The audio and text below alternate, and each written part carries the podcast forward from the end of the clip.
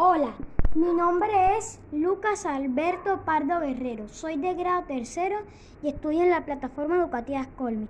Este es mi primer podcast y mi cuento se llama Andrés se supera.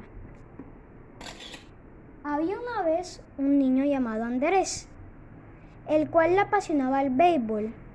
A los cuatro años empezó a jugar este deporte.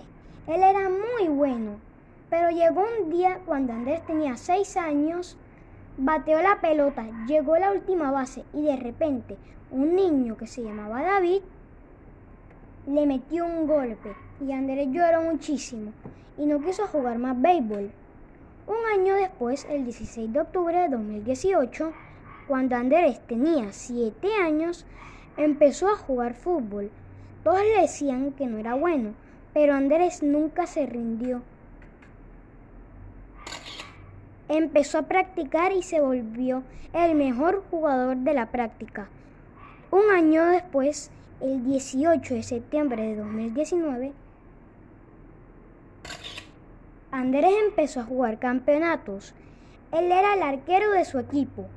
Gracias a él su equipo siempre ganaba los partidos y Andrés tuvo muchos amigos.